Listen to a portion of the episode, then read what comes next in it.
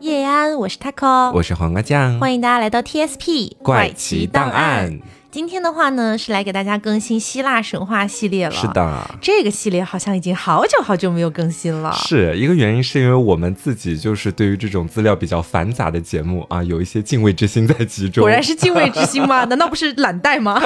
另外一个就是，其实我们讲的故事也蛮多的了，嗯嗯然后把大部分很多比较大事迹都已经讲的差不多了，对然后一直在找新的内容去做。嗯，所以我们也在计划着，应该再过不了几期吧，希腊神话系列就要宣告一个暂时完结了。是的，然后我们可能会寻找一些新的神话体系，比如说凯尔特神话呀，嗯比如说北欧神话呀之类的，来跟大家进行一个分享哈。嗯，那今天的话呢，我们这边要讲到的算是成一个体系的内容吧。嗯就是我们之前聊到的非常许许多多的神啊，以宙斯的这个荒谬淫乱的故事为首，嗯还有奥林匹斯众神的这些故事啊，包括连十二主神里面存在感最微弱的波塞冬，我们也聊过他的一些故事嘛。是的，所以我们聊的基本上都是天空、陆地、海洋这些地方的神。嗯，但是实际上，希腊神话故事里面有一个非常重要的分支，就是冥界诸神。哦死人去的地方哎，，对对对。那今天我们除了聊这个之外呢，后面还会给大家分享一个全人类一起进冥界的故事。好，那我们先说一下，我们之前提到过冥王，他的名字叫哈迪斯嘛。嗯，那这位哥呢，他是有的时候属于十二主神，有的时候不属于。是好像先前有讲过是为什么？嗯，对，就是因为哈迪斯掌管的是冥界嘛，嗯他不太受人待见，所以说哈迪斯呢在神界的地位是有有点难过的啊，嗯这种感觉也可以说是一个希腊神话十二主神的编外人员吧。所以我们今天就想着说，不如来聊一下冥界诸神嘛。嗯好歹我们也做了那么多期希腊神话了，我觉得还是给冥界留点面子啊，留点牌面。说一说他们吧对。，毕竟算起来的话，冥界诸神的这个神谱，也就是他们的族谱关系，比宙斯那一脉要干净正常非常非常多。就没有这个跟那个乱搞，那个又跟这个乱搞。所以说，我觉得冥界这些诸神反而在我们普通人看来会更加具有神性一点啊。哦，嗯，是这样的。那说起希腊神话里冥界的神，我猜测一下，除了刚刚提到的冥王哈迪斯，应该还有另外一位在大家心中是有一些印象的。谁？哎，那我指的这个大家，并不是指学者或者专门研究希腊神话的人哈，嗯我指的就是普罗大众。应该还有一个比较出名，叫尼克斯。啊，嗯王者荣耀那个尼克斯神域那个皮肤，对，说起来真的很惨，因为他居然是因为王者荣耀里面给武则天做的一款皮肤的。而出圈的。对，但是实际上尼克斯他的辈分和地位真的非常非常高，嗯甚至连宙斯都非常非常的尊敬他。因为我记得在王者荣耀的那个设定里面，嗯他们的那款皮肤就给武则天嘛，嗯然后那开场动画就是他去揽住了所有的星辰还嗯有星球，他真的有这么强吗？在希腊神话里？他非常的强，因为这就要引到我们今天会讲到的两个概念，嗯一个概念叫原始神，一个概念叫创世神。啊啊，，后面我们慢慢来说，我们一点一点说起哈。好，这一切呢，我们还是要从希腊神话的这个原始神先开始说。嗯，我们之前给大家聊希腊神话的内容的时候，我们基本上是把大地之母盖亚这个人的地位捧到最高的，是她大地之母嘛。但是实际上，我不知道大家还记不记得啊？我们第一期去聊希腊神话的时候，我跟大家分享过希腊神话里面就是世界的起源。嗯，那在希腊神话里面呢，说世界一开始是一个混沌体，然后诞生了盖亚。盖亚自己闲来无事儿，自己生了个孩子，就是那个天空之神乌拉诺斯。哎，对，哎，后来盖亚和乌拉诺斯搞搞搞搞出一大堆神，嗯大概是这样的，对吧？但是实际上还有比盖亚更原始的神存在。比他还要早就来到这个世界了。，对，当然希腊神话的版本特别多，呃，这也只不过是主流说法当中的一种哈。嗯来分享一下，我们前面提到了希腊神话说世界一开始是一个混沌体，嗯，这里我们来做一个英语的小测试，来考一考我们的瓜酱。你真的有胆子呀！今天张老师跟芭比都不在，你来考考呃我。感受一下啊，好，混沌或者说混乱、嗯这个词，它的英文应该是什么呢？是什么呢？已经完全忘得差不多了。好，是 chaos 嗯啊，C H A O S。嗯所以说，混沌它也是一个神，它的名字叫做卡俄斯。啊，这名字好像有点耳熟，其实。嗯，那在卡俄斯诞生之后的第一个创世神叫做盖亚。嗯那你听到这儿可能会觉得，那这个跟你前面讲的也没什么区别嘛，就是混沌体，然后诞生了盖亚，对吧？嗯其实有区别，因为卡俄斯不是生下了盖亚，而是卡俄斯诞生在盖亚之前，嗯，相当于卡俄斯和盖亚其实是同一个辈分的，是先来后到的一个关系。对他们都是天地孕育独立诞生的。嗯但是卡俄斯的辈分呢，肯定还是要比盖亚略高一点儿，嗯毕竟他是开天辟地的头一个神嘛。嗯所以我们把卡俄斯称为原始神。啊，他是开天辟地原始的那一个，然后盖亚在第二个诞生，所以他叫做创世神之一，明白了。嗯，是这。样的。那问题接踵而至，卡俄斯和盖亚诞生之后，第三个神是谁呢？嗯这个人叫做塔尔塔洛斯。这个塔尔塔洛斯呢是地狱的本体，嗯啊，注意，他不是掌管地狱的神，他就是地狱本人。就像我们之前聊到过的，盖亚是大地的本体，嗯乌拉诺斯是天空的本体，彭托斯是海洋的本体，跟这个是一个道理。那塔尔塔洛斯就是地狱的本体，嗯以及在卡俄斯诞生之后的第四个神又是谁呢？是厄洛斯，嗯也就是我们更加熟知的这个名字，在罗马神话里面叫做丘比特。啊，哎不过关于丘比特的身世，我们已经聊过了哈。是的啊，有一个说法是说俄罗斯属于这个创世神，另一个说法呢是丘比特是那个阿弗罗狄特和战神阿瑞斯的儿子。啊，这里呢我们就不去展开丘比特的话题了哈。嗯，后来呢，这个原始神卡俄斯 （Chaos） 他又自己单独生了两个娃。一个叫做厄瑞波斯，是黑暗的化身；嗯另一个就是尼克斯，是黑夜的化身。哦，能明白了。，对，那么就相当于世界在混沌之后，就只有大地、地狱、黑暗、黑夜和爱这五个东西而已。嗯所以说呢，卡俄斯就是我们说的原始神，也就是第一个神，而盖亚。塔尔塔洛斯、厄洛斯、厄瑞波斯和尼克斯这五个人可以并称为五大创世神。哦，他们几个是平辈的，等于是。对，但是你要硬说的话，哈，这个尼克斯和他的哥哥厄瑞波斯呢，会比盖亚他们的辈分稍微低一点要点，小一些，毕竟盖亚是在卡洛斯之后第一个出现的嘛。，对，但是实际上也差不了太多，嗯因为毕竟原始神的那个身份比较高一点嘛，嗯相当于扯平了这种感觉。是，嗯那厄瑞波斯和尼克斯这两个神，我们一会儿再慢慢说哈。我们先说一下，在盖亚之后诞生的那个地狱的本体塔尔塔洛斯。地狱的作用呢，就跟大家的印象差不多，是人死后的灵魂归所。嗯在希腊神话当中呢，地狱还有冥河，这个冥河可以连通冥界和人间。嗯这个冥河不只有一条，不过具体有几条呢？说法非常多啊，有说三条的，有说四条的，最多有说五条的。那既然都聊到这儿了，我们不如就把这五条都跟大家分享一下啊。嗯第一条河的名字叫做斯提克斯河，这条河是进入冥界的必经之路。据传说，你需要向那个船夫去交过河费，你才能够渡河。所以古希腊人在那个时候就会在埋葬死者的时候，往死者的嘴里放一枚金币，哦，算是过路费，其实。，对，就是过河费嘛。嗯，那如果说这个死者他没有交这个费用，据说在希腊神话里面，就他必须在岸边徘徊一百年。哇，对这么惨的吗？对，那第二条河呢，叫做勒特河，也可以叫做忘却之河，或者是遗忘之河。嗯这个河水喝下去就可以让人忘记曾经发生的所有事情，哦，哎，就类似于孟婆汤，对孟婆汤到本土化的话，对对对嗯第三条河呢，叫做阿克隆河。这条河也是冥河里面最出名的一条，嗯也被称为愁苦之河。这条河的作用呢，是那种既不是好人也不是坏人的人，他们在冥界居住的地方的必经之河。哦，第四条河呢，叫做弗列格腾河，也被称为火焰之河。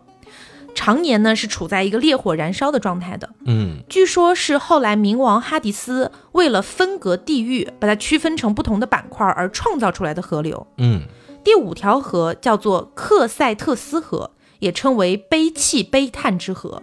这条河是围绕着整个地狱去流动的河流。就环绕了整个地狱。对，那这个呢就是冥界的五条河。嗯除了冥河之外，我今天在查资料的时候还发现地狱有一个地方让我觉得非常神奇，嗯，那就是地狱之门。关于地狱之门有几个呢？在不同的神话体系里面会有非常多的说法，有说只有一个，有说有三个啊。反正这个的话呢，就是它没有办法给到一个实质性的一个答案，因为它众毕竟是。它毕竟是神话，对。是，但是为什么我说我觉得很神奇呢？就是因为地狱的入口，它竖立着这个地狱之门，然后在门上有一串铭文，嗯，这一串铭文是记录在很多的史诗当中的。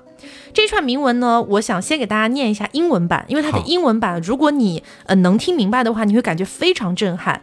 然后我也把它翻成了中文版，呃，一会儿来跟大家分享一下啊。嗯，它的英文版是这样的：Through me the way into the doleful city, through me the way into eternal grief, through me the way among a race forsaken. Justice moved my heavenly constructor. Divine omnipotence created me, and highest wisdom joined with primal love. Before me, nothing but eternal things were made, and I shall last eternally. Abandon hope forever, you who enter. 它的中文的翻译的意思是：穿过我，进入这座痛苦的城市；通过我，进入永恒的悲伤；经过我，进入万劫不复的种族。正义感动了我那崇高的造物主，上帝的全能、最高的智慧与原始的爱创造了我。在我之前，只有永恒的东西被创造出来，而我也将万古不朽。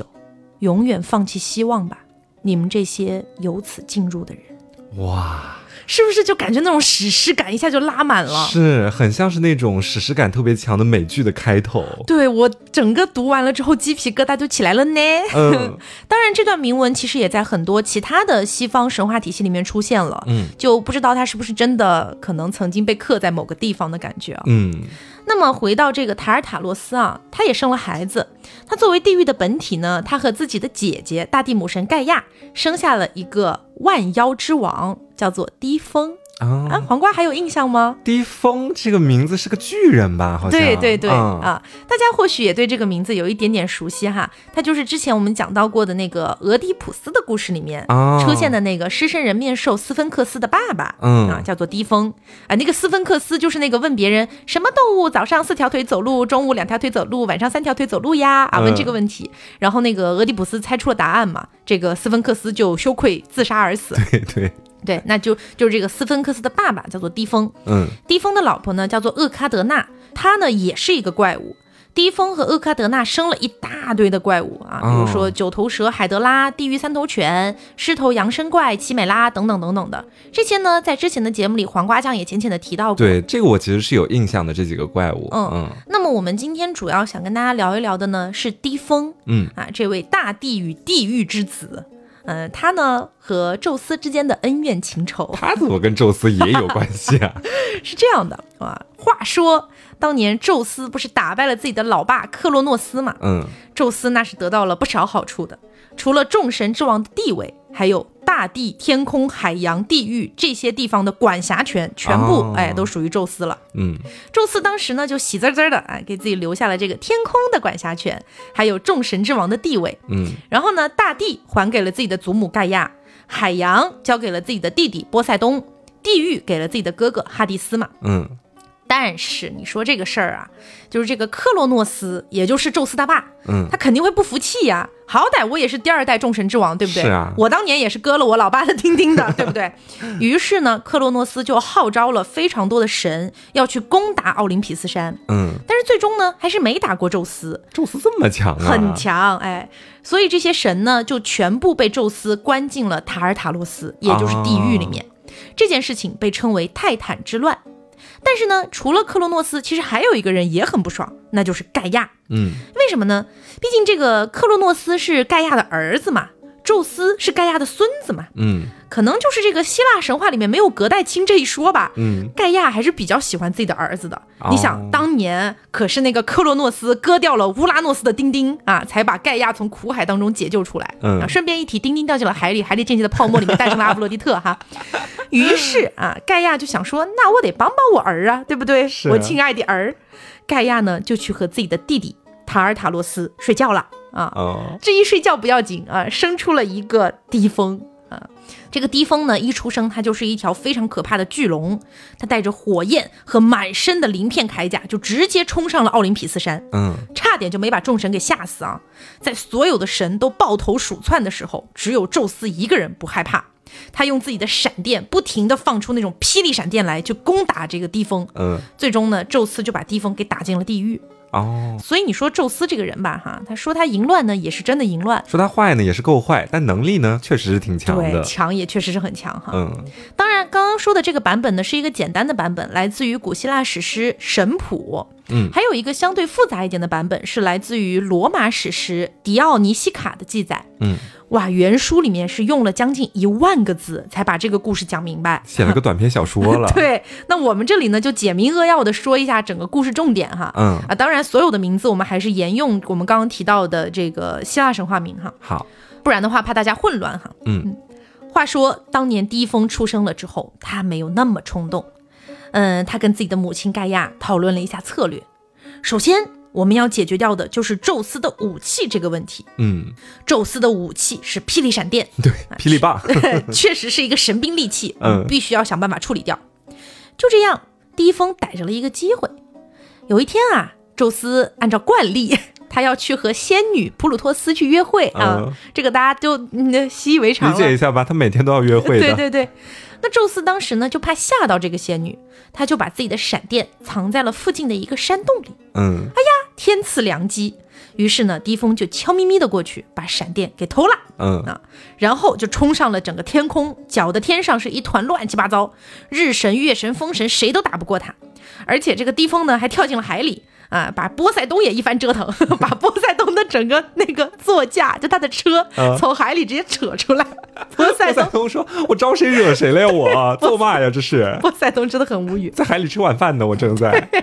低风呢就这样大闹天宫啊，闹了一段时间。嗯，宙斯终于是听到了消息。那宙斯听到消息的时候在干什么呢？啊，他在和另外一个女人，他怎么一天还约好几个？这不是一天的事儿了，他闹了好长一段时间呢。嗯，啊，他在和谁呢？就是那个腓尼基的公主欧罗巴。哦哎，就是那个宙斯变成大金牛之后拐走的那个欧罗巴。嗯两个人呢正在进行一番云雨。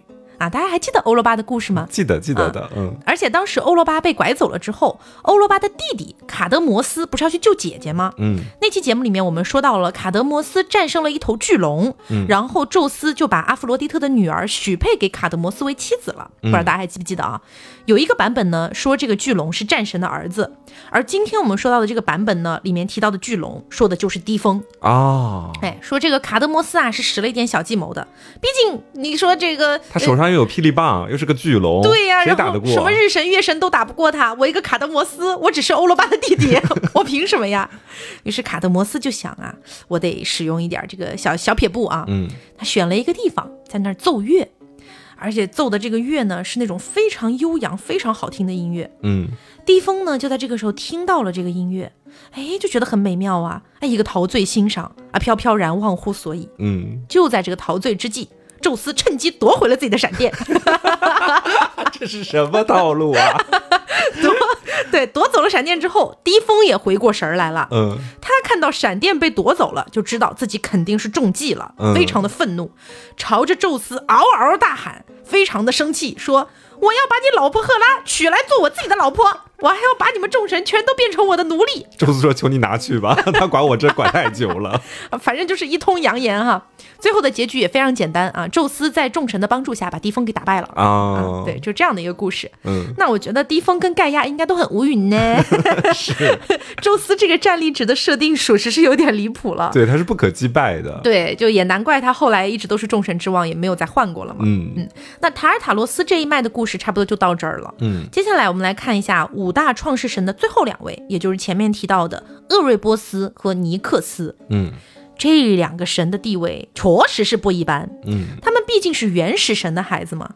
其实呢，辈分儿也和盖亚他们差不了太多啊。前面提到过，那尼克斯和自己的哥哥厄瑞波斯两个人生了一大堆神啊。嗯他俩我前面提到了，厄瑞波斯是黑暗的化身，尼克斯是黑夜的化身嘛。嗯他俩生出的神有掌管非常多东西的，有掌管太空的，掌管白昼的，掌管嘲笑的，掌管命数的，掌管死亡的，掌管睡眠的，掌管梦境、黄昏、复仇、欺骗啊，巴拉巴拉，对，一大堆，生了超级多。嗯但是呢，他们的孩子掌管的东西也多多少少和黑暗或者说黑夜沾点关系。嗯这么多孩子里面比较神奇的一个叫做菲罗特斯，嗯，他表面上看起来是友谊女神，哎，感觉挺正常的，是吧、f r i e n d s h i p 对吧？是。的，是的。没想到啊，他还掌管淫乱。我刚脑子里不知道怎么回事，突然蹦出来“滥交”两个字，然后你就开始说淫乱，我就知道他没有按常理出牌。就是说，他除了是友谊女神之外，嗯，还是淫乱之神呢。嗯，这个神职，我觉得分配的有点问题。就算不颁给宙斯，也得颁给阿弗罗狄特吧？怎么就轮到他俩的孩子了？然后这个厄瑞波斯和尼克斯两个人呢，也都居住在冥界。据说，每当黄昏来临的时候，尼克斯就会驾驶着自己的战车飞上天空，让夜幕降临。嗯虽然说哈，尼克斯和厄瑞波斯这一脉呢，没有盖亚那边那么多人，关系也没有那么复杂，所以记载会相对的比较少一点。但是这些神的能力还是很强的，嗯，而且尼克斯和厄瑞波斯他毕竟是原始神的孩子嘛，是属于非常古老也非常强大的神，嗯就连宙斯老儿都要敬他们三分的。嗯还有一点呢，就是尼克斯这个神，他给人类的感觉一般来说是比较高深莫测的，而且他对于人类的情感总会有一种我瞧不起你人类和你人类有什么关系 这种感觉。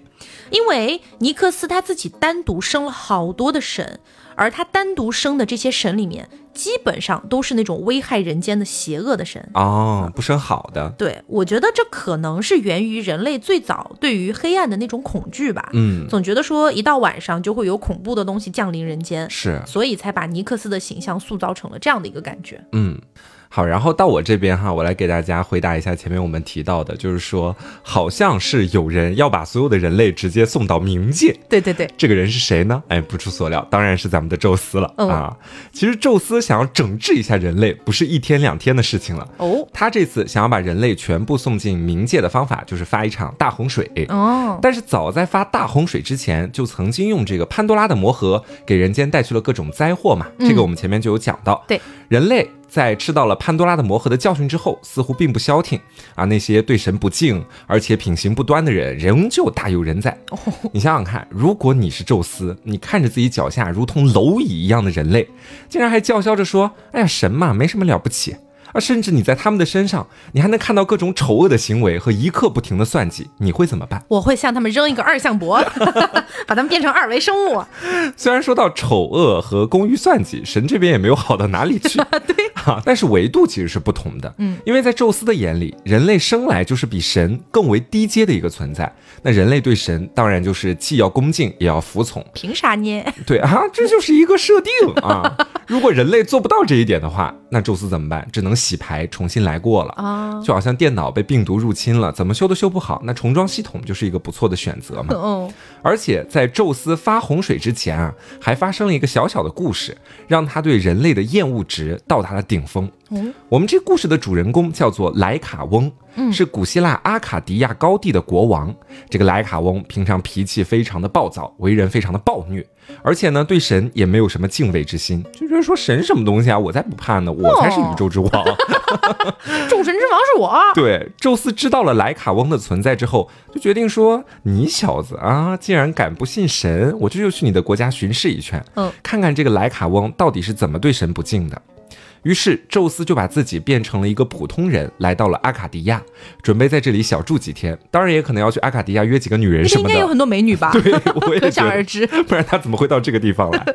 没有想到啊，在他在这里小住几天的时间里面呢，他的身份就暴露了。哦啊，周边的老百姓都知道他就是众神之王宙斯，怎么暴露的？就莫名其妙，应该是。我觉得肯定是他，就是跟别的女人怎么怎么样了。悄悄跟他说我是众神之王宙斯，是吗？对，然后就这样传开了。他以前搞过这种操作啊。对呀、于是呢，周边的百姓就全部都到他的面前跪地祈祷啊，求求你了，帮我实现什么什么愿望。只有国王莱卡翁想的不太一样，他觉得那些跪地祈祷的子民都很愚蠢，他就亲自把宙斯邀请他来到自己的宫殿里面一起吃饭。嗯，但是莱卡翁在当天的食物上面动了一些手脚，他杀掉了一个被他捉来当做人质的男孩，之后又把这个男孩的肉用水煮熟了，放到了宙斯的面前，想让他品尝。天热！这样做的目的，其实就是为了检测宙斯是不是真的像外界传言所说的那样啊，拥有万能的神力，无所不知，无所不晓。而如果他真的有那个神力的话，那他肯定就知道面前的这一盘是人肉啦。嗯，啊，结果就是宙斯一眼就看出了面前是人肉，当然啊。嗯，然后宙斯就非常生气，降下了一道闪电，直接劈到了莱卡翁的宫殿上面，还把莱卡翁变成了一只狼，放到了山林里面。哦，这可能就是书中记载的最早的由人变狼的故事，哦所以莱卡翁也被视为是狼人的祖先。哇哦，是他有这个渊源在其中啊。嗯，我们再把视角拉回到宙斯这边，在看到莱卡翁的这个险恶用心之后，宙斯对人类这个物种彻底丧失了希望。看来先前降下的那个潘多拉魔盒并没有让人类改过自新，嗯必须要用点儿更狠的手段你。知道为什么潘多拉没有改变这一切吗为？什么因？为他没有智慧。是，宙斯就想要彻底抹杀掉现阶段的所有人类，要打造一个全新的人间。宙斯变灭霸啊，应该是 他现在听起来真的很像就是《三体》ETO 组织的人。是。就一开始啊，宙斯的想法非常美好啊，我不是有一根霹雳棒吗？那我就要用闪电劈死所有的人。然后他们众神就开了一个大会，商量如何 把所有的人类送进冥界。哦，宙斯讲出了自己的这个点子之后，其他的神都觉得这个方法非常不妥，因为闪电会带来大火，这场大火很有可能会烧到天上来，把他们也烧着，而且有可能会导致烧毁了地轴，让天上的那些太阳啊、月亮啊、星星啊都从天上去坠落。那闪电不行怎么办呢？就用洪水。宙斯就叫来了自己的好兄弟海神波塞冬，波塞冬每天就是给他跑腿打杂的，我觉得。是两个人一番合计啊，一拍即合。我先听到你说一番，我只 我会想到一番云雨。他们俩就准备用这种方法让所有的人类就此毁灭。但是在发洪水之前，还是发生了一些意外的变故。啊，这个按理来说啊，在宙斯和波塞冬的这么一番计划之下，人类是肯定要灭亡的。但是好巧不巧，这个消息给普罗米修斯知道了。啊，你说要给别的神知道吧，可能还没事儿，比如你给赫拉知道，赫拉说耶，老公做的对。赫拉可能只会说关我屁事，之后该干嘛就干嘛去了。但是普罗米修斯对人类是有怜悯之心在的，毕竟人类就是由他和雅典娜共同创造的嘛。嗯，而且当年也是他把火种带到了人间。对，但是普罗米修斯也没有傻到在人间开个大会啊，拿个大喇叭喊宙斯要毁灭你们所有人要小心，喽。我是来救你们的。毕竟他这么做就等于是和宙斯公开对着干了。嗯，他怎么办呢？就把这个消息告诉了自己的儿子，他的儿子叫丢卡利翁。嗯啊，他让儿子赶紧准备一艘方舟，里面囤好生存所需的所有东西，以面对即将要到来的这一场非常大的洪水。哇，幻视诺亚方舟了。对，就是一个末日的那种感觉就来了。然后呢，丢卡利翁又把这个消息告诉了自己的妻子皮拉，皮拉是潘多拉的女儿。嗯啊，之后呢，他们小夫妻两个就开始火速的建造方舟啊，囤好了一切物资。没有过多久，大洪水果然席卷了整个人间，到处是生灵涂炭，洪水所到之处没有一个人幸存。而丢卡利翁和妻子就在方舟里面待着啊，每天吃吃喝喝睡睡啊，硬是在海上漂流了九天九夜，才度过了此劫。到了第十天的时候，宙斯觉得差不多了吧，人应该都死完了吧，惩罚差不多了啊，就要人吹散了天空当中的乌云，让海神波塞冬呢也把所有的洪水都退回了海里面。人间这个时候只剩下了丢卡利翁夫妇，还有一些海洋生物 啊，其他的生灵都通通被抹杀掉了。好惨哦！对，小夫妻两个的方舟就搁浅在了巴纳塞斯的山顶上面，他俩颤颤巍巍的啊从方舟里面走出来，看见了眼前的末日景象啊，悲从中来，放声大哭。之后就向众神举行了仪式，以平息他们的怒火。说到底，我觉得平息的也就是宙斯一个人的怒火。其他神对这事儿，我觉得就是知道，但是不想管，很重要吗？对，无所谓啊。对呀、而且宙斯在当时其实也知道丢卡利翁夫妻两个活下来了，但是他觉得说，嗯，这对夫妻俩人品不错，那就而且留着吧。而且这对夫妻，你看，丢卡利翁是普罗米修斯的儿子，嗯是一个纯种神。对然后呢，这个皮拉他的妈妈是潘多拉。嗯那潘多拉虽然不算是神吧，但他也不能算人呐。嗯，他是当年那个赫菲斯托斯用粘土造出来的，是。所以也也算半个神吧，我觉得。对他俩身份还是有一些的，不是那种纯种人类。之后，他们两个看着面前的一片荒芜，就要开始考虑一个问题了。毕竟他俩的那个思路，其实还是站在一个为人类继续往下发展的那个角度去思考的嘛。嗯他们就觉得说，嗯，我自己现在身上是有一个重重的担子的，这个担子就是为人类继续去繁衍生息。但是现在人间只有我们两个人，那人类这个物种也不能就此灭绝，那怎么办呢？怎么办呢？就算他俩就地立马开始造人，也成功怀上了，那下一个人类降临世间也得等到好长时间之后吧？嗯，只靠他俩生的话，得生到什么时候啊？于是他俩就合计了，就准备说向神祈求了啊，求神的帮助了，看看哪位路过的好心神能够让人类继 路过的好心神。对，让人类继续繁衍生息，心软的神了，属于是。嗯可能是因为他俩的祈求非常的诚心啊，没过多久，掌管正义和法律的女神特弥斯就听到了他们的请求啊。特弥斯是一位蒙着眼睛，手里拿着天平的姐，特弥斯我们之前提到过，是宙斯的一任老婆。嗯，这个姐呢就准备前来助人类一臂之力了。啊，这里也得批评批评宙斯了。我们看他现在整体的计谋啊，其实只到把人类毁灭为止。嗯，就人类毁灭之后该怎么办，他是一点都没想。他是不是就是觉得没了就没了？也无所谓。就现在是其他的神来替他收拾烂摊子。嗯啊，然后特密斯来到丢卡利翁夫妇俩的身边，就跟他们说：“嘘，我告诉你们一个方法，你们现在把自己的头盖上，一边走路一边把自己母亲的骨头丢到身后。什么？对，之后就火速离开了啊，也没有跟他们明说不。是母亲的骨头去哪儿找啊？不是所有人都没了吗？这个时候只留下丢卡利翁夫妇两个人在原地，有点丈二和尚摸不着头脑了嘛。而且他俩的母亲都不是人类啊！不是这个维度的思考啊，怎么说啊怎么说？两个人仔细的思索了一番，逐渐知道了特密斯的用意。母亲的意思其实就是他们脚下的土地呀，哦，是盖亚 啊，明白了。因为人类就是用泥土做成的，而母亲的骨头就是地面上的石头。于是他们两个就把头盖上，一边往前走，一边把石头丢到了自己的身后。啊，他们就是那个希腊神话里的女娲，对、啊，二次女娲，明白了。是的，结果呢，丢卡利翁出去的石头就变成了男人，而他的妻子皮拉丢出去的石头就变成了女人。哦，所以这么说的话，这后来诞生的人类其实都是有潘多拉的血脉的，是，就他俩丢的石头是变成后来的人类的。能行吗？我觉得不太行，但该说不说啊，这个方法的效率比他俩单纯靠那种传统的方式造人要快多了。那不废话吗？对，之后呢，丢卡利翁夫妇两个就准备在洛克里斯和雅典修建宙斯神庙啊。丢卡利翁也成为了希腊的第一个建立城市和神庙的初代国王。嗯，他们也孕育了属于自己的孩子，然后再加上他们先前啊丢石头创造出的男男女女，嗯，成功繁育出了新一代的人类。经过这场劫难的人间，也逐渐恢复了往日的繁华、啊！这个就是发洪水的故事。那我们前面其实我记得有提到哈，丢卡利翁的老婆皮拉是潘多拉的女儿。嗯，咱们也可以在今天顺便讲一讲潘多拉和她的老公艾庇米修斯。到底是怎么一个回事儿呢？潘多拉我就不花大篇幅去说了，因为在我们前面的节目当中就给大家介绍过她的故事。一个美貌但没有大脑的女人。对，咱们可以来看看这个艾庇米修斯的一些光辉事迹啊。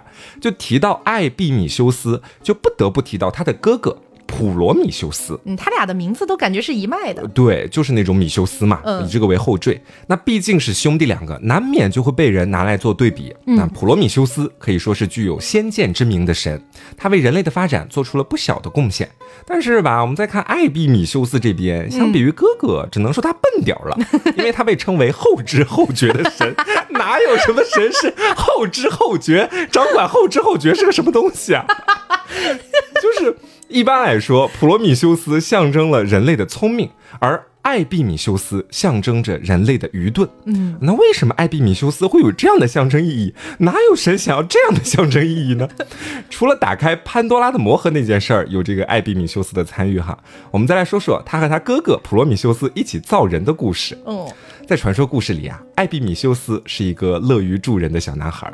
他在自己的哥哥普罗米修斯用泥土创造人类的时候啊，就问自己的哥哥说：“我能上去搭把手吗？我保证会做得很好的。”于是他就看着眼前啊大大小小的各种各样的自己做出来的泥塑，非常有成就感。而接下来我就开始给他们赋予不同的能力了。他把勇敢给了狮子，把快跑的能力给了兔子，之后又把敏锐的眼力给了老鹰。就这样一个动物一个动物的分下去，哦，到最后所有的优秀能力都被瓜分完了。艾比米修斯看着面前的人类泥塑，陷入了沉思。难怪是后知后觉之神。对，人类 怎么前面就没有想到呢？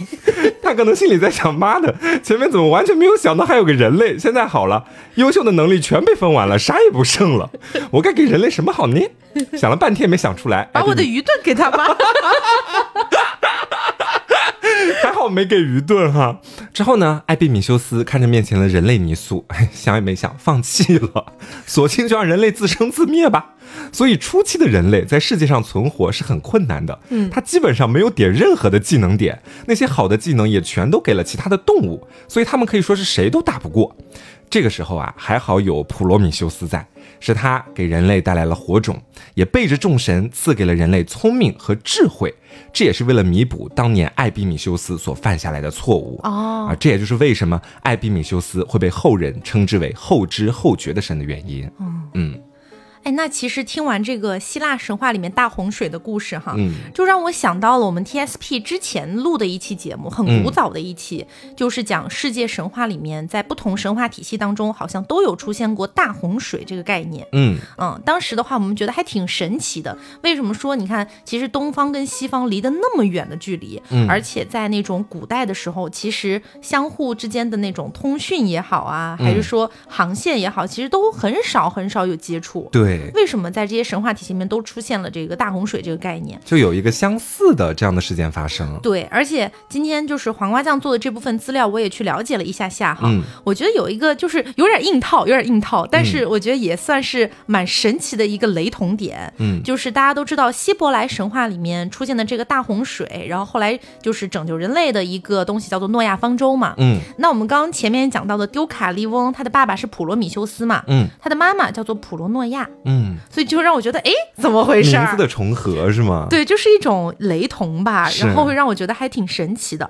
然后包括就是像希腊神话里面讲到的，人类是用泥土创造出来的，嗯这个也跟我们国家的这个古代神话，就是说女娲造人，对用泥土捏出来，好像也很相似。惊人的相似性。对对对。然后还有一个概念呢，这个概念我觉得也是有点硬套啊，嗯但是确实是让我个人感觉有点即视感。比如说了解希伯来神话的朋友应该会知道，就是呃，其实最早创造出来的两个人是莉莉丝和亚当。嗯后来呢，莉莉丝因为不服从，她也不愿意去就是屈服于亚当之下，嗯所以她就离开了嘛。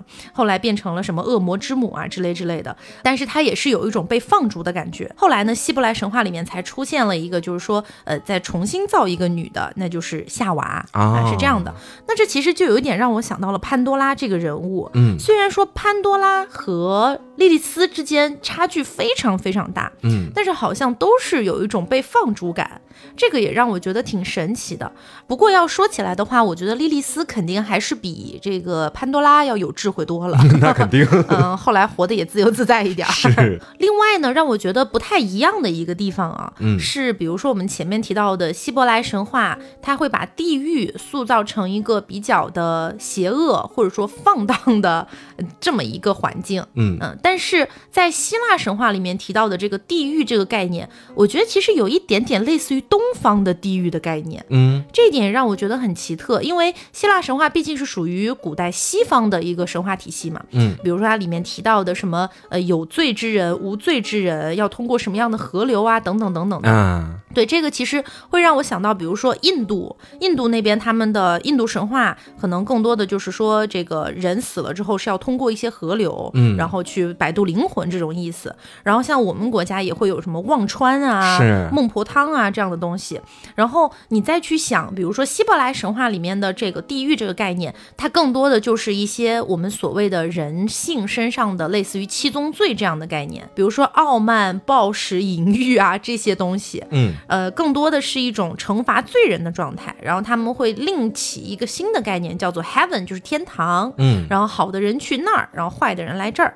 但是好像在呃我们今天说到的这个希腊神话以及我们东方的古神话里面，呃所谓的天堂这个概念好像不太一样。对，你就比如说，我们去想象一下，作为我们中国的一个神话体系，不管是道教的一个传说，还是佛教的一个传说，更多的都是觉得说天上本来就是那些神仙居住的地方。嗯啊，那人死了之后，确实是要去地狱进行一个轮回的这种感觉。嗯啊，所以我觉得其实这些神话啊，在某些层面上它是有很多相通的点的，嗯但是又在某些层面上出现了一些不同的点。对，这个就让我觉得，其实是我去了解这些神话体系的时候，我个人觉得比较神奇的一个地方。哎，不过听你刚刚一说，就对比一下东西方的那种文化嘛，嗯。就可能我们讲希腊神话，我们会知道，在希腊神话的认知里面，好像天上住的那些神，嗯。然后他们也是类似于我们这边的天上住的神仙的那种感觉，对，只不过他们那边是说什么爱之神、嗯。美之神、什么什么之神，我们这边其实也是各个神之间掌管着不同的东西，嗯。这两者也是一种微妙的相似性，对，而且我会觉得我们东方的这些神和那个希腊神话里面的这些诸神，嗯它是有一点就是人性在身上的，嗯就是它更多的都是什么 搞来搞去啊，或者说就是他们会有人类的七情六欲，嗯就比如说我们最熟知的一些七仙女儿的故事、织女的故事啊，等等等等的，嗯所以我觉得这个可能也是一个不太一样的地方。然后你说这个，就其实让我想到了哈，我觉得说应该是在东方神和西方神之间，应该是没有哪一个神会像宙斯这个角色这样子 如此跳脱，对，就感觉其他的神身上是有人情味儿，是有人性，但是没有哪一个是像宙斯这样给人一种就我现在对他的无度 对我对他的感觉就是他就是我身边的某一个大伯，但是，但是在那个希腊神话的描述里面，宙斯长得是非常好看的。呃，是很酷帅的，是吗？对，就是那种比较健美的，嗯然后那个五官非常硬朗的，哦就是那种感觉。是不是他自己写的呀？其实，就我觉得说他只是感觉很像大伯，不是哎说我的大伯很淫亵渎了，乱、亵渎了。对对对，开个玩笑。而且我觉得，就是今天讲的这个故事里面，我会觉得说，作为众神之王，他其实把人类全部都毁灭了之后，他可能真的只是一个随性而为吧，嗯就完全没有想着说我是要让人类重启，我只是觉得他们现在惹我不爽了，然后我就给他们推翻，嗯因为他心里可能也知道，就算让人类重新启动，到后面那些对神不敬的人，那些品行不端的人，还是会在新一批的人类里面继续出现。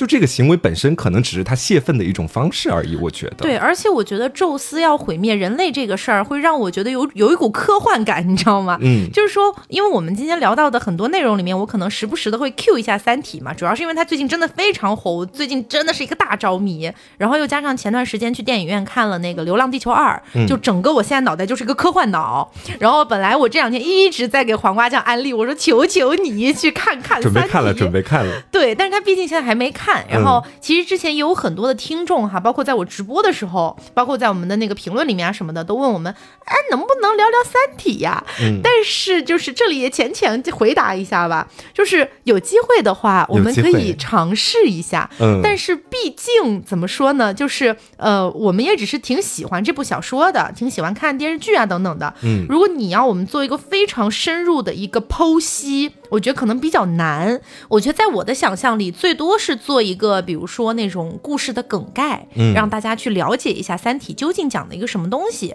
然后呢，呃，勾起大家的一些兴趣，让大家去阅读原著也好，去看影视作品也好，我觉得可能更多是这样一个方向。嗯，我们现在也是会努力去研读《三体》。就如果你说对《三体》的了解程度，我觉得说应该是远远比不上我们对《甄嬛传》的了解程度，没有对比两部作品的意思啊，只是单论那个了解程度来来说的话，对对对，那但是确实在这里呢，也是跟大家说一下，《三体》确实是一部非常非常优秀的科幻作品。嗯。我已经开始浅浅阅读第三部了，嗯。然后前两部经常给我一个感觉就是毛骨悚然，就突然的那一下刺激到我。嗯，然后包括为什么我说今天听到宙斯要发大洪水的这个故事，让我觉得有科幻感呢？就是让我觉得它是一种无端的轮回，就是我看这一部分人类不爽，所以我要消灭人类暴政，世界属于三体。完了之后呢，换了一波人继续在这个星球上生活，可是他们有可能会重蹈覆辙，做一样的事儿。嗯，就是这种感觉啊，是突然多了一点这个哲学思考。那么今天的话呢，就是给大家分享了希腊神话里面，呃，主要是围绕着冥界的神，还有原始神和五大创世神这个概念，以及黄瓜酱那边分享到的宙斯发大洪水要消灭人类这样的一个故事。嗯也希望大家能够喜欢。那么我是 taco，我是黄瓜酱，那我们下周再见，拜拜拜 Bye.